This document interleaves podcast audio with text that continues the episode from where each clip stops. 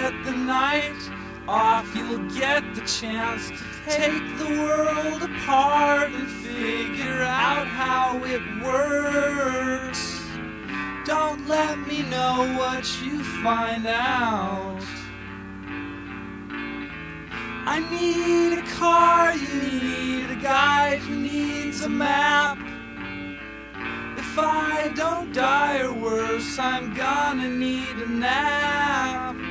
At best, I'll be asleep when you get back. I wanna see it when you find out. Hello，大家好，您现在收听的是汤上电台小编聊汽车，我是怀东。大家好，我是杨广。哎，还是啊，继续咱们这个九十月份的这个职场系列啊。之前其实我们聊过很多期关于这个，呃，就是说汽车编辑啊，嗯，光纤背后的这些事儿。然后呢，就是讲我们出差呀、写稿什么怎么怎么辛苦。然后这回呢，我觉得也很多人都喜欢这个汽车媒体的工作，都觉得啊，汽车小编特别光鲜。其实这些我们大家可以翻之前的节目，我们都已经聊过了。其实呢，真不是您想象那么光鲜。关于汽车媒体的这些累啊、苦啊什么的，啊，我觉得已经聊得够够了。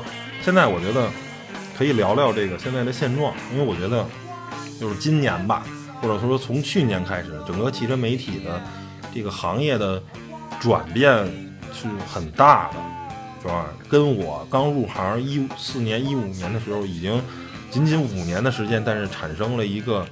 嗯，算是巨变吧。我觉得整个的游戏的规则跟游戏的玩法都不一样了。然后呢，我觉得咱们可以呃聊聊这个事儿，是吧？然后呢，给大家讲讲这个，您现在想干这个事儿的话，对吧？还想干这个汽车编辑，你会面临的什么样的困难，或者这个现在的局面会是怎么样的？然后来聊聊这个事儿。首先，我觉得是从一一六年或者一七年。是一个分水岭，嗯，是这个分水岭实际是什么呢？是中国汽车销量，也我没记错的，好像是一八年整年就开始下滑了。所以说是中国汽车的，呃，走到的最高峰就应该是一七年的年底。从一八年、一九年这两年好像都是，呃，整个经济啊不确定性啊，包括最近这个一两年又是中美贸易战呀什么的，贸易摩擦呀，然后那个。算是呃贸易的地方保护主义呀，什么等等，反正就是整个的，就是世界很乱，中国汽车市场很乱，造成的，因为你汽车媒体，你说出大天儿但是，你是报道汽车这个东西的，对吧？你是报道汽车的，你是这个行业的从业者，你是媒体，你就会受到整个的这个行业的现在不景气的这个影响，对吧？你是跟整个就是叫做息息相关啊，唇亡齿寒，所以我觉得现在有这些很多。新的这个这个现象啊，就包括这个很大的一些汽车网站，一些汽车这个，甭管是怎么叫垂直还是门户啊，就是垂直什么意思呢？就像汽车之家、易车呀、爱卡这些专门报道汽车的网站，就叫垂直网站。门户呢是什么呀？新浪、搜狐啊、网易啊这些，就综合性网站。哎，它什么都有。然后汽车呢是其中的一块板块，都出现了一个什么特色呢？叫做外包团队。原来呢，这个网站啊，除非是你办不了的事儿，你比如说我们接了一个特别大的一个叫做商配，是吧？这个商配呢需要拍这个顶级的视觉，需要拍一个像电影一样微电影的一个这种影片一视频，啊，这个时候人说我们这个团队做不了，我们都是拍传统的试车视频，对吧？做不了那么炫酷，从设备到人我们都干不了。这时候这些大网站会选择外包，对吧？找一个可能有影音。啊，影视工作室就是原来人就拍电影或拍广告的这种团队，人家做一个，这种有外包。现在是什么外包？现在是写稿外包，参加活动外包，就是一切的网站，甚至说有些网站我知道，就是就是编外的编辑，就是不在职的编辑，比他在职的编辑都多，在职的人非常非常少，然后不在职的特别多。整个这网站的稿件基本上是靠这个，就是叫做这种外派人员啊，是靠这种编外外包的团队来来来做的，这是一大特点。然后包括写稿一些商配、执行一些项目啊，都是由这些外包团队来干。这个其实背后的折射的原因是什么呢？没有人，没有人。然后呢，因为受整个的这个环境的不好，然后公司会裁员，编辑部的编制缩水。如果像正常的一个网站，咱不说像汽车之家，就说像新浪、搜狐，就这种呃这种叫做门户，或者说是稍微小规模一点的垂直，对吧？对啊，稍微小一点，比如像太平洋啊，或者说是像新车评，就这种二流的、二线主流的或者一线里头稍微稍微差一点的，不像汽车之家啊、一车那种特别大的编辑团队，最少应该在三十人到四十人，对吧？这个有各有写产品的，有试驾什么的，有写导购的，有写新闻的，有做文化的。然后有技术的，还有一些什么视频组啊什么的，就是说正常情况下三四十人是一个就是比较合理的。然后还有一些运运维的、运营的什么那些，负责公众号啊，或者或者其他自媒体平台的一些推广什么乱七八糟的，甚至还有一些商务对接的，就总总觉得三四十人是跑不了的。但是现在很多网站根本就没那么多人，知道吗？可能就十几个人。我这么跟你说，大部分网站是怎么了？就是把出内容的，呃，就是内容创作者，就是怎么怎么说产品的写产品的，然后呃试驾，包括试驾导报、新闻的，嗯，就是很多网站就是全开了，嗯，全开了，只留留没没人没人做原创只，留几个运营的，为什么呀？就是网页还得转一下，就是有那么几个运营的，然后出活出活动都是谁去啊？或者说写写原创啊？他根本这几个运营的人家忙不过来，可能就是让人家跑跑几个活动，就是外包也好啊对，或者说是这个说转载，你看这不汽车之家人还多吗？我就转汽车之家的文章，对对吧？对，反正就就叫做什么苟延残喘，凑合在这支应着。因为真就是说，的他他的投放可能就是因为这几年就也是大环境影响，比如每年他以前投放可能有个呃就固定一些小网站啊，比如投放能有个八百万一千万，嗯然后今年发现连二百万都没有，那我这养这么多人干嘛？就只能踩了，对。但是实际上这东西呢，叫做恶性循环。对对对，就是说，当你没有这些做原创的，就是就是越来越差，内容越来越差，然后越来越差呢，人家就更不投放。是然后这个东西区别是在于什么呢？你这个外包的东西啊，人家外包是什么呀？人家就是为了赚钱，对吧？然后呢，你这个原创的，就是还有一些底线，还有一些就是说，还有一些规则，就是说白了。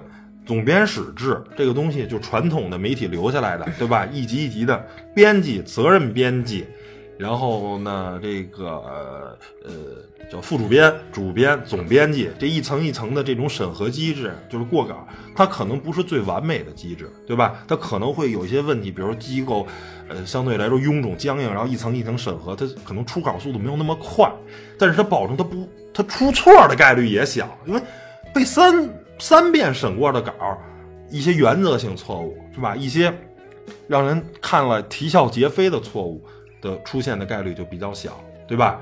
就是说它是有它的这个好处的，但是现在这一外包，你知道吗？这反正也没有审的了，因为根本就没有责编，没有主编，这就是就就大家就是就就是就属于就就就胡就是胡干乱干啊，胡来乱来，凑合就得。怎么说呢？这个事儿就是，啊、你你你连钱都赚不嗯。到，然后你连人都雇不起，这个东西你要求人家，人家也不会给你。对，因为你也没有付我工资，我只是可能呃，你给给了我一点儿可能稿费，人家可能有的连稿费都没有，就是帮你个忙，你也没给人上保险，也没给人那个各种或者顶多参加个活动对呢，拿份车马费。对那车马费啊多了可能就是一两千，少了就是几百块钱。然后呢，原来是我是这个公司的员工，我已经拿了份工资，我参加活动再拿车马费，你拿你挣双份钱，对吧？我你写的不好，你我要求你连夜出稿，对吧？对我要求你这个，要求那，你都做到，你做不到，你走人，因为你是我公司的员工你给。我开钱呢，对啊那我肯定做得到。对你现在都是这种外包的，就是嗨，你真给人说烦，人毕竟不干了，你你找别人去吧，对对，然后还为了维护这，你都不好都不干的话，外包团队就没人了，嗯也不行，那没人跑活动也不行，没人没人帮你写稿写写东西，网站又没得更新了，对吧？对所以这是一个，就是外包团队，外包团队呢，原来外包是包大活儿，都是包你网站。包媒体干不了的事儿，现在外包是干基础的，就是你应该网站你应该自己干的事儿。就是我们是一个网站我们是做原创，我们不是拍广告。如果你需要世界优先的那种大视频、大制作，我们做不了，我们去外包，这没毛病，对吧？我们不是一广告公司，广告公司他们能找到。现在是你连最基础的、你普通的图文的新闻试驾导购这些东西你都外包，这个质量实在是就是参差不齐，这个保证不了。这是一必然现象啊，因为你你没给人开工资，凭什么保证质量？对呀、对吧？这这然后就是也是很多很多事情都是必然的，不是说不是说偶然的。对，然后这个这个外包通信这个东西呢，就导致了一个叫什么呢？叫做用心做内容的少，对吧？就首先外包的必然这些人就不用心，人家就是说白了就是挣点钱，差不多就得糊弄过去。然后呢，这是一方面，然后其他的呢，就是说不外包了，就自己写的。我发现就是说怎么说呢？就是原来呢这些编辑吧，就是我可能还赶上一个小尾巴，就是大家很多网站的编辑是什么特点呢？就像最起码以我们这个编辑部，没事儿跟蛤蟆坑似的热聊，你知道吗？嗯，各种聊，但是我们聊的是什么？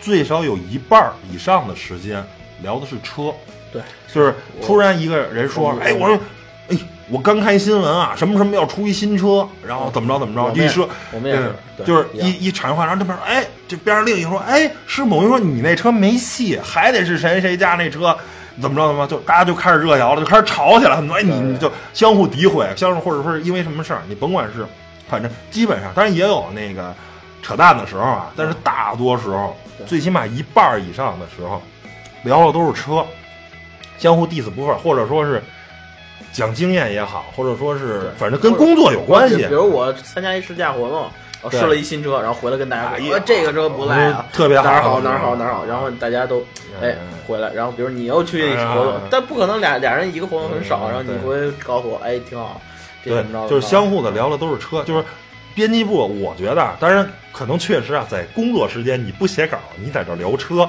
这个事情呢，呃，不能说是百分之百正确的事情，但是我最我起我起码认为，如果编辑部有非常浓重的汽车文化，大家愿意在聊车。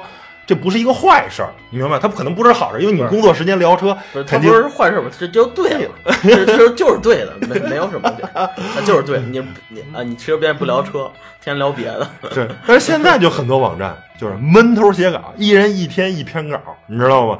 压力非常大。就原来的时候，我啊们是一周、有一一周两篇稿，嗯然后现在是一周一一天一篇稿，一天就是水稿嘛要，求量嘛，要求量上来。对嗯水稿。然后呢，大家就就就糊弄，然后呢，因为为了写稿，为了可以按时下班，没人聊车，知道吗？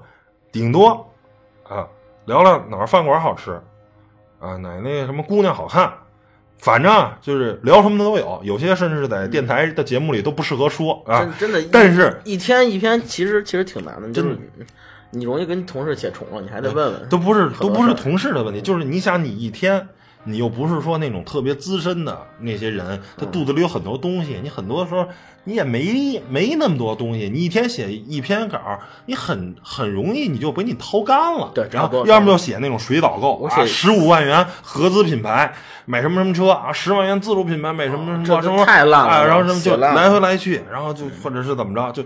这种大水稿、大导购，或者是是什么，就是愿意写技术解析的，或者愿意写深度的，愿意写文化，愿意写一些真正有意思的东西，一天写不出来。那有些时候如果特别重度的，叫做深入有意思的稿，那甚至我觉得可能一个星期能写一篇，嗯，也就不错了。但是我个人觉得，因为现在的叫做什么信息过量，现在属于这个东西，反正内容太多了。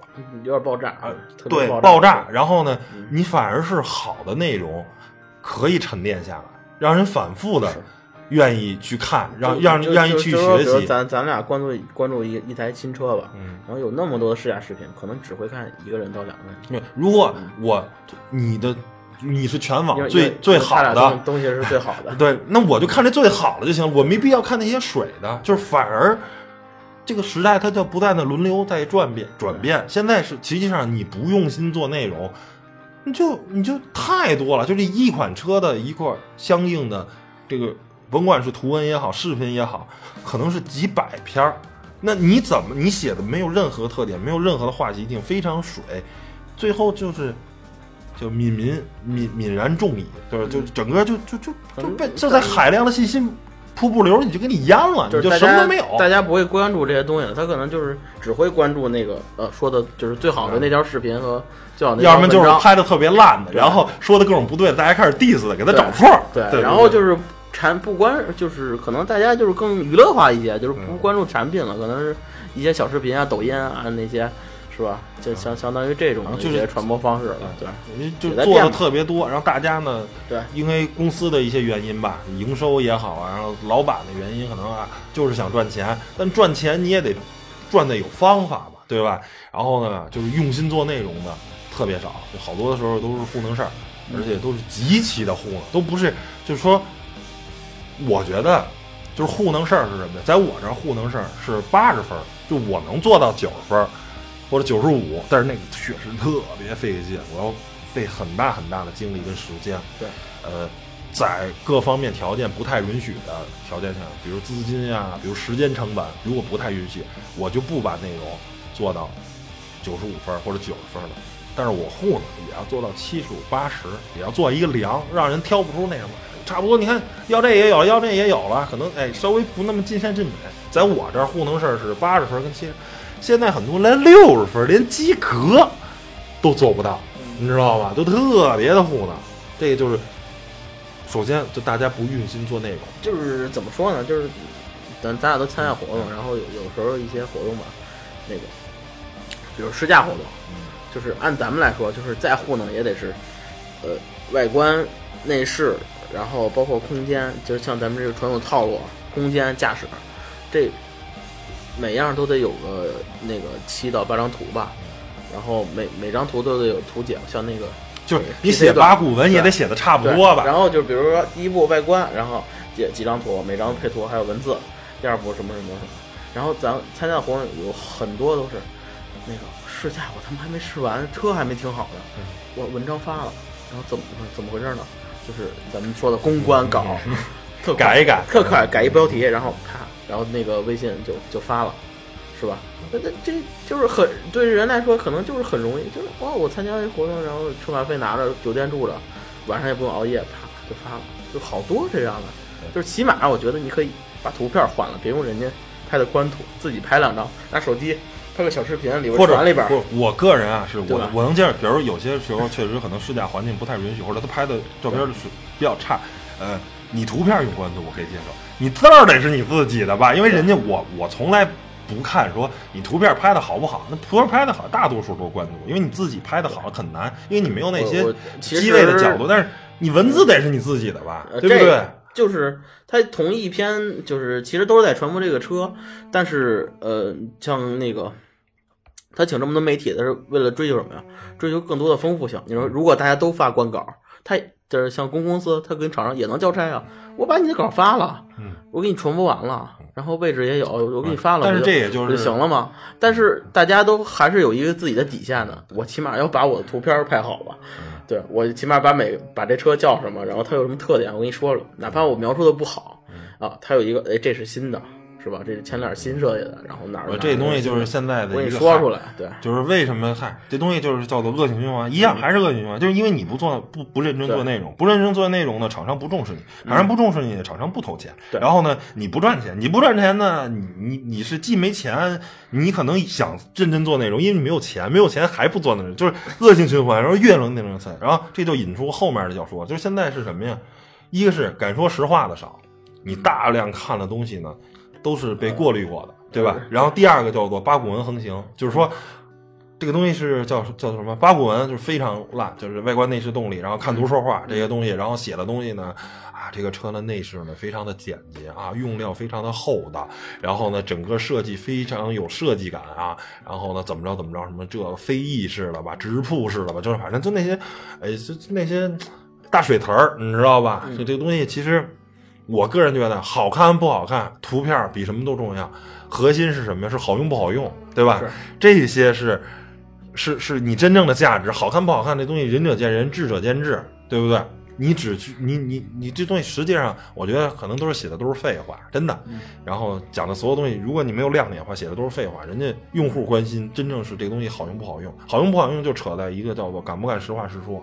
现在呢，因为行行业不好，然后呢不景气，投放少，然后呢厂商。更拿投放作为威胁，你出我负面，你写我的车不好，哪怕我这车 我的车真有问题，你说我不好，我就不给你投放了。明年我给你砍投放，然后呢，销售这边搞了，哎呀，明年的投放要砍了，你要是不改这篇稿，或者你不删这篇负面，那明年的投放就少了。然后对这事儿，即便打到公司的董事长、总经理那儿，也是销售占优。然后最后呢，编辑部做变得妥协，对吧？然后现在弄的很多编辑是什么毛病呢？反正最终打到得领改打到领导那儿也得改。那我索性就直接不写，哎，原原来就不实话实说了。我我原来也是，就是刚写稿的时候，就是参加活动，嗯也按实话写了，然后就公关就老找老找老找嗯然后我没改，我直接把他要说改那头直接删了。我说你看行吗？哦，好的，就是真是就是也挺烦的，但是怎么说呢？嗯没办法，你也没办法，人毕竟第一个公司合作问题，第二个是他真烦呀，就是真真一直找你让你改，人家也净说好话，你别说这个什么。其实吧，也不是什么硬伤，但是肯定会哎对他们那个产品不好，对，嗯所谓的就是实话实说，这个东西反正就是，哎，这东西还是就一句话，就是真是没办法恶性循环。我相信你也你也你也经历过这事儿，比如那个啊太多了啊，你写多嗯写这个，哎，很很实在，就是它确实，比如这个系统不不好用，或者的出现一些什么问题，写完了之后，然后这首先主编过来找你啊，改一下吧，那个教授那儿说了啊，就这事儿，就首先是厂商的认知的问题，就是说你一个车呢，嗯，有优点有缺点，我觉得这是很正常的。那你如果只造一个只有这世界上怎么可能只有优点没有缺点的车呢？这东西纯粹就是一个扯淡。嗯就算再好，你认为最完美的车，我也能挑出缺点。你明白吗？实在不行，我我实在不行，我还能挑一点这车贵呢，对对不对？我我我其实觉得呀，就是嗯，呃起码你可以就是提一些建议，比如说，呃我觉得这个车后排空间挺大的，但是它这个中央扶手可能呃长度不太够，嗯，我希望就是呃长一点儿，就是会更好。我觉得像这些建议吧，起码可以提。就如果要要是这些建议也不能提的话，就就太水了。你说我干活我就有就所有有的时候我我去干活，我就是哎把图片拍好看点儿，给人家宣传宣传得了。就是你真的想写他，哎这儿不好，或者说跟他同级别谁比，就是啊。嗯，哪儿哪儿哪儿哪儿不行啊，或者说有一点点小小缺点啊，哪儿有有点硬伤，有的车确实有硬伤，有一些设计上的硬伤，你知道啊，但是你提了也不行，不太合适，呃又找主编又什么给改了，对，反正最后这你你你小编辑刚开始叫做一腔热血，对吧？然后呢，属于这个小多，哎呀，我这终于当媒体了，我终于可以伸张正义了，实话实说了啊，啊，终于可以实话实说。小崔的实话实说，结果发现啊，因为背后有很多的这个利益啊、合作关系，发现哎呀，你的新闻理想就破灭了，哎呀，什么什么玩意儿啊？然后就就就就就这样吧，啊，爱怎么着怎么着吧，我我就就破罐破摔了。就是你真的会改烦了。你要是老写，啊，他这不行，他那操，回来老被人找，老被改，你你自己也麻木了。对，所以呢，我觉得这个就是现在这个媒体的一个现状。其实啊，我觉得，呃，有有一些少数的确实做的不错，嗯，但是呢，真的也有很多做的非常的不堪。然后呢，就是、呃，就是什么人，我就我就就是我，据我分析就是，嗯，有哪些人就是敢说一些那个，也不是说说实话，就是敢于相对客观的来评价一下这个这个这这个车的产品，就是相相对一些，就是可能有一些特大的 QL，因为厂家惹不起他，他他不，但是人家也不会说不好，人家会提出建议啊、我试了这车，发现，哎。这车在静音那个什么震动抑制方面是确实有点问题，可能是你这这批次问题还是轮胎问题，希望大家厂家回去改。有些他提完了，厂家回去真的改了。就就所以我我嗯觉得就就是怎么说呢就？像他们就是嗯这个东西可以再再往下深入的探讨一对下，就是说为什么会成为这样？就是这个东西呢，因为网友看的所有的内容，你花钱了吗？你可一分钱没花，对吧？你网站的这些所有的内容全都是免费的，对吧？你获得了关于车辆的试驾什么等等的，甭管一些服务啊还是一些资讯，还是一些什么什么东西，对吧？你你消费了，你娱乐了，或者是看视频还也好，but 是吧？你没花一分钱，嗯拍这些东西，网站网站的运维是吧？租服务器、雇技术编辑写稿，都我们干，都得花。钱呀。这个钱从哪儿来？从甲方是吧？就是厂商是吧？汽车厂商那儿出这个东西，所以就必然那人家花钱了，然后呢？结果你说一堆这车不好，甲方即便这个车真的有问题，那甲方也不乐意，他就不愿意投钱了。而且还有很多情况，就因为我这车可能稍微差点意思，很正常，对这事儿很正常。我这车不是特别好，你给我宣传好点，我不是还能多卖几辆？你要都说我这车不好，那不就更卖不出去了吗？对，或者说你那个规避一下我这个缺点，然后你别多说我的优点别说，对，这这也是必然现象嘛，没有办法。所以怎么说呢？就是说，我觉得下一步啊，就是说，如果网友你想听真的内容，想听好的内容，怎么办？一定要内容付费支持那一些内容服务，啊！对，如果你觉得你喜欢这个节目，你喜欢这个叫做叫叫做叫做就就就就说个人的 KOL 也好啊，还是说是甭管通过什么方式吧，你要一定要支持打赏，或者说是呃，就就像像得到 APP 似的，年按年订阅或者什么的，我觉得就是这是唯一一个说真话的自留地了，是你明白吗？对，人家不会就是就是为了钱而跟厂商说，就是说白了，我做内容是需要付，就需要花钱的。这个钱呢，对吧？都是富二代啊，是不是？富二代你能富几年呀？对就说像就是我当时之前的那个，我也 diss 过三十八号这个，就是说，首先啊，三十八号我我有一些这个证据表明三十八号呢，我没有我没法拿出纸面，但是总听闻人家说啊，三十八号也没有你想象中中的这么叫做叫做这么是吧？一一分厂商钱不充什么的什么的，呃，这个事儿呢可能是立不住的。但是咱不不考虑他收不收钱，咱就单说现在他跟懂车帝的这个合作啊，我不想跟他说说不收钱，他跟懂车帝的合作，就首先这个逻辑就是错的，说哎我不收钱，我直接从懂车帝拿来钱，然后呢我写的内容就是不受影响了。这件事本身呢，表面上看逻辑是通的，实际内内在的逻辑是不通的。那懂车帝的钱是从哪来的？你不能转一手，你的没问题，那懂车帝的钱是啥？懂车帝那今日头条做懂车帝这件事儿，它也不是活雷锋啊，对吧？嗯，短暂的可能先砸一波钱，先养成用户，用户攒够了，对吧？还是得靠汽车之家这种传统的广告投放啊、经销商什么的这套东西，还是得进来。那进来呢？那那三十八号的钱，不是还是从懂车帝的商配里拿的钱吗？那这时候就产生了一个问题了。你三十八号测一个，假如三十八号测奥迪这个车，奥迪是懂车帝的大客户，是合作伙伴。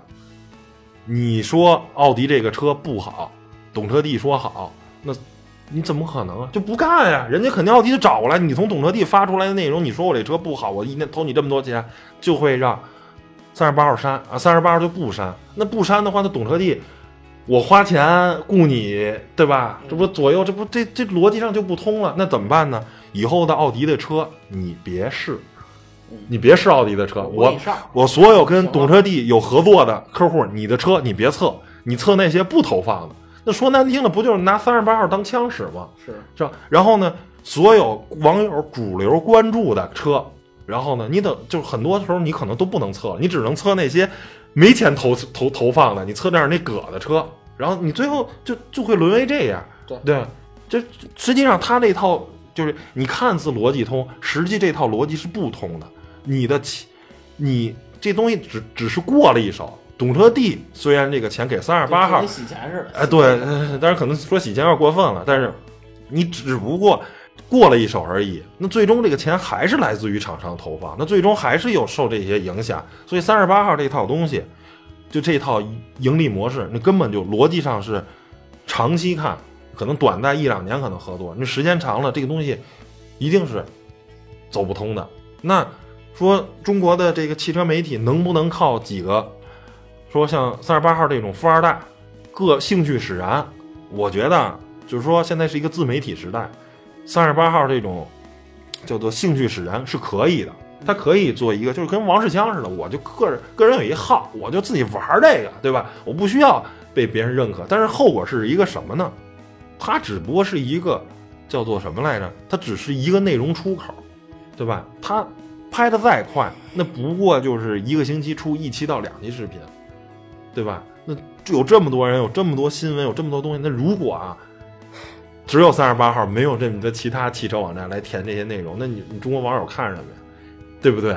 就是你你传统这种网站的意义还是非常重要的。虽然你可能这么不堪，那么不堪，但是你获得新闻不是还是从这些传统的汽车网站吗？他们这每天一天一条盯新闻，一天一天发，从国外的国内的一块儿弄，然后什么试驾，就是哎，你三十八号浑身是铁，能粘几颗钉啊？对吧？每天有那么多试驾，你你一个星期试一款车，一年你不能才五十多款车嘛？对吧？我的那个传统的还是有非常包括数据库，那个人又不可能做产品的数据库，经销商体系就等等这些东西，这些都是得一个大的商业机构才能做的事儿。所以这个就是说，三十八二从某种角度，它是一种一种一种内容的产出方式，但是它不是唯一，明白吗？它它可能从某种角度是第一，但它不是唯一。所以我觉得最重要的是，如果你真的喜欢某车评人，或者你真的喜欢某网站，或者就是现在包包括有些什么盖德排行啊什么那种东西，你应该支持他。就是可能当然可能通过电商是一种方式，对吧？你直接买一些东西啊，或者说是直接网站链接，因为汽车，但是这个东西在汽车行业呢又很难，因为汽车是一个很贵的东西。你比如说盖德排行是怎么着？假如啊，淘算这个，假如一千块钱的手机排名。推荐五个八个，然后呢，它有链接，你直接就买了，就产生交易了。他可能能拿佣金提成什么的，对吧？他是通过跟电商网站合作，跟京东啊、跟淘宝、跟天猫合作，就是他车这个就车你很难说直接这排名一好我就买了这个东西，因为太贵了，这东西。对吧？他他他完成不了，或者有些像 Testway，他是这个叫什么来着？他自己做电商，卖点火锅底料啊，卖点小面什么的，靠那个赚来的钱做卖吃的赚的钱。前两年有点挺多的，就是自己先介绍吃的呀，然后再卖。对，靠这个东西补贴，然后再做内容。但是那个东西你也没法把这个，就是说。他四位人少，十几个人、二十个人的小团队，然后呢，对吧？你这么撑下，但是你要想做一汽车网站，然后汽车之家好几百人，靠卖卖点火锅底料养活这好几百人，这很显然它不现实啊。所以这就是商业上的悖论，就是我认为啊，就是说就跟那个月下说的似的，这个 叫做什么？听叫做，歌迷只有两种，一种花钱的，一种不花钱的。是，你就喜欢的，就就就就那个那个说相声也是，听那说相声就是那听现场买票的观众才是我的衣食父母。那个网上的就算了，网上那个什么盗从从哪儿什么盗版什么的下的 M P 三 M P 四那个那个不是我的衣食你也没花钱，对，现场买票你喜欢，对，你怎么怎么查我？比如你怎怎么哎。当场就给我接话茬，我也不生气，是吧？对，从某种角度就是说，就是我们这个小编聊汽车，从还是比较，我不能说百分之百客观公正吧，还是比较敢说真话的，对吧？呃，那你你就是您听友，我就说，您听完了不转发给朋友听听吗？不转转朋友圈吗？不就是不支持，没有点实际行动吗？或者给我们打个赏什么的？您什么也就是您这哈一听一乐就算过去了，对不对？然后你你说哎，怎么又不更新了？怎么又断了？怎么那对吧？那您喜欢我们，您得拿出点诚意来呀，对不对？您哪怕起码评个论，点个赞。最基础对吧？转个发就行了。对，我都没说让你打赏什么的，就是说您要是更喜欢，您打个赏，就是那您得做出点实际行动来。您光拿嘴上嘴唇下嘴说，哎，我支持你们，我喜欢你们，那你没点实际行动啊？对不对？那这东西就我我也都懒得说了，就是您爱怎么着怎么着，就是不关注什么的我无所谓，反正我们就是有空就录，没空就拉倒。就我现在我弄得我也很佛系，我着急也没有用，对对吧？我也不想说。叫什么摇手乞怜的这个？哎呀，我们特别可怜啊！嘎，赶紧支持，就是那您愿意听就听，不愿意听拉倒。反正最后我就说，我我能最少已经尽最大的可能是做到相对的公正客观，对吧？我没法做到百分之百的公正客观，因为这个东西它很虚，因为每个人的。认识的角度跟那什么，就是你认为这车没问题，换挡挺平顺的，那我就认为它不平顺。这个东西，因为你可能平时开一个更不平顺的车，你就觉得它挺平顺的。我平时开一特别平顺，我平时开一 CVT 的车，那你这车什么玩意儿，对吧？认知度不一样，对吧？或者对动力系统，我平时老开三百匹马力的车，我开一二百匹马力，开一百五十匹马力车，我就觉得有点肉。这大哥平时开八十马力的车，那可不开一百五，觉得好动力强一倍呢，对吧？是这东西没法做到百分之百的公众客观，就是我尽量我对我的负责，反正我是这么认为的，对吧？我我是这么认为的，我把我的观点，你可以我参考一下我口对着我的心，那具体我的心跟你的心想的一样不一样，那我负不了这个责任，对不对？这个这个东西没办法，只能这样。所以我觉得，就是未来你想想说还能让这些自媒体坚持说真话，内容付费，基本上目前看是唯一的一条路。反正我现在我喜欢的很多节目，我就花钱买，人家四块钱一期啊，五六块钱一期。北京话是人的节目，我很多就我就花钱买，或者说充会员啊什么乱七八糟。那个像做音乐这个是的，那个你喜欢的那个歌手是吧？就是大家以前老说，哎，杰伦还不出新歌啊，怎么着的？人家出了新歌了，你三块钱一首，你买了吗你买了吗？就是所有没花钱的，你花了钱人家别评论人家好不好听。你花钱了，花钱了，哎，好，您才有资格评论好不好听。您花钱了，钱你才能评论下一个。就是杰伦这首歌啊，比如我听着一般，嗯然后你下一首赶紧出，哎你花完钱了你再说，你好家伙，你这是盗版，或者是哪儿哪儿买了五毛钱买一个，或者说不 MV 不是不要钱，我听 MV 不好听，对哎，你爱听不听，是吧？你也没花钱，对，你就别的 diss 你的那个偶像啊，你就不出新歌，你怎么钱都制作费没给人家，人怎么出新歌，是吧？对。然后呢，最后说说吧，如果啊，就听了我们这个，其实相对来说吧，我们一直还是一个相对来说比较积极正面的一电台，但是今天可能从某种角度传播的是一些相对负面的内容，但是我们还是呃抱着比较积极乐观的心态，对吧？然后呢，但是这个东西因为现在行业就这德行，然后呢传播了一些比较负面的东西。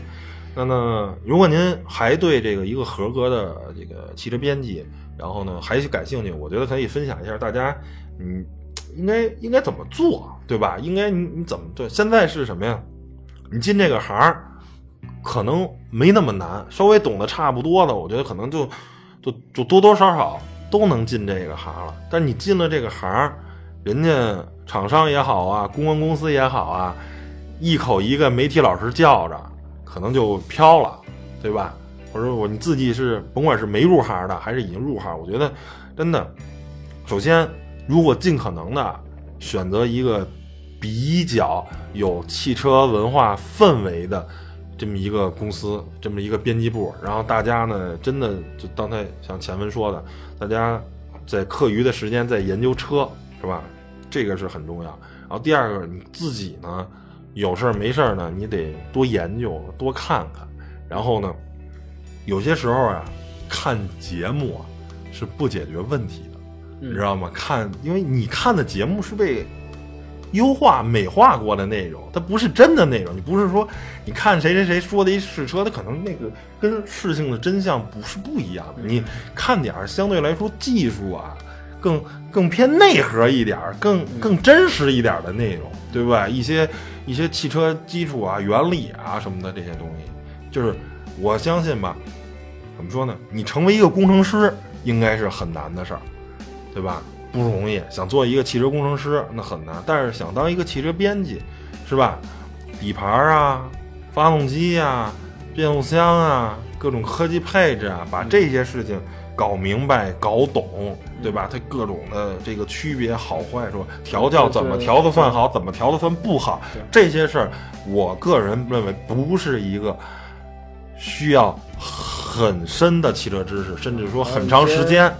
我觉得还有一些基础的东西吧，比如说那个是啊，这个厂商，呃，他他就是宝马，他他旗下有什么品牌，然后哪个品牌跟哪个品牌有什么关系，然后它品牌有有有什么车，然后国产的有什么，然后你就大概都知道基础或者最基础的东西。呃文化一点，然后我剩下我再我我真的碰到过有的人连这些都基础都不知道对就是太过分了。就是也不是说汽车编辑，就是他可肯定得就是干这相关的工作，就是或者跟我们编辑配合，然后做一些事情，然后都你告诉他一车，然后比如比如比如有一车，然后叫什么，比如宝，就不是宝马五系，就稍微隔点吧，比如那个国外的什么六系吧，啊宝马六系啊，就就是六系或者八系什么的，然后那个这车呃长什么样儿，你比比如让他给你做一设计图或者做一草图，然后你想用，就是用文章里或者怎么着，就大概这这种事儿吧。然后他说呃啊什么车？那个就一键三连，全不知道。去哪儿找，然后那发动机在哪儿，就怎么找，就根本不就是什么什么也不知道。然后你还一个教的，后来发现你还不如自己网上去当一片儿，当当当个图，或者说自己去弄。就是很多事情，就是说你要干这东西，干这行，你就也也不是说爱这行，就是你起码基础得懂就就行了，或者说你。对你，你得有一颗学习的心。你不懂，你自己学，就是也不学也不懂这种。我我碰见过，就你告诉他啊，你可是人家你你怎么查怎么走啊，人家也不看。人人各有有人各有志吧，但是我我觉得是，嗯，你可能这个东西吧，短期内就是说白了，说难听不就混日子吗？对短期是混，但是长期随着这个就是整个这个行业啊，媒体的不景气，你想混，没有地方让你混了，嗯，对，你明白吧？你你想混，问题是他他他的他地儿越来越少了，原来大家这个相互离得挺远，跟就是那个草原上养羊似的，对吧？一只羊有五亩地的草可以吃，慢慢的一只羊只有一亩地的草了。现在恨不得一亩地得养三头羊，你都没地儿混了。你不跟人争，不跟人抢，你就没有草吃了。对，汽车厂商看着你没有影响力，人就不给你投钱了对，就是现在就是这么个，就是这么一情况。啊！你想混你都混不了了，以前以前就是厂商哎挣的也多也有钱，就大盲投。就每个厂商都是啊这个网站投的，咱们都得投。那现在人家挣钱不多，他们就就有选择精性。哎，精准一看你这一年流，以前我投这么多钱，这流量这么少，以前不应该给你投，没准给你直接咔嚓掉了，就以后不对，不存在，你就不存在。我还不我为什么不投那些大 V 呢？然后那些流量高的而且现在就是因因为预算呢就这么多，甚至还在减少，对吧？嗯就原来的整体的预算，假如每所有厂商一年的预算，假如一百亿，嗯现在今年没准儿已经掉到八十亿了。对然后呢，但是呢，因为现在又崛起了很多的 KOL，包括跨界的这种大 V，他还要再分。原来这个一百亿啊，都是汽车媒体，现在有很多单干的啊，像这个像陈震呀、韩露啊什么的这些单干的，对吧？越来越多人做自媒体了，要分一波，还有好多跨界的。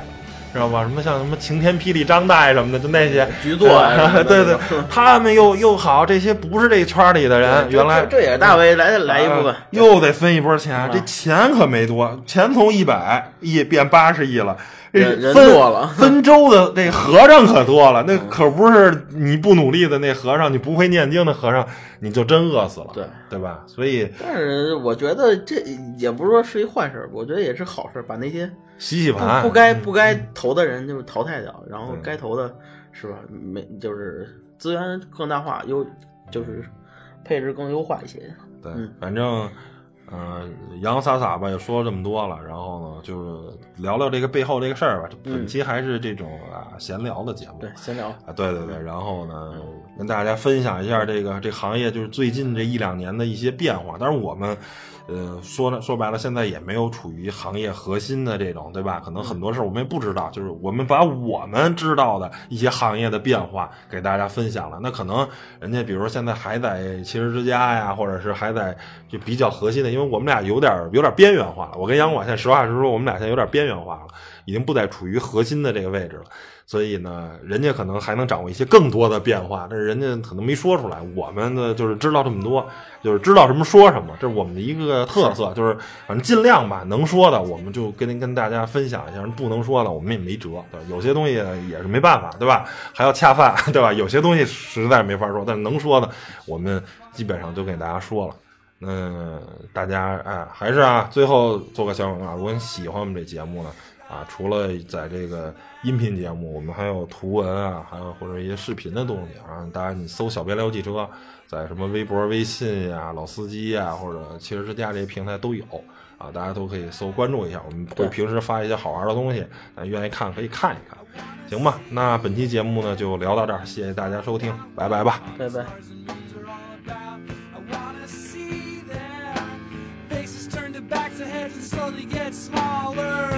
I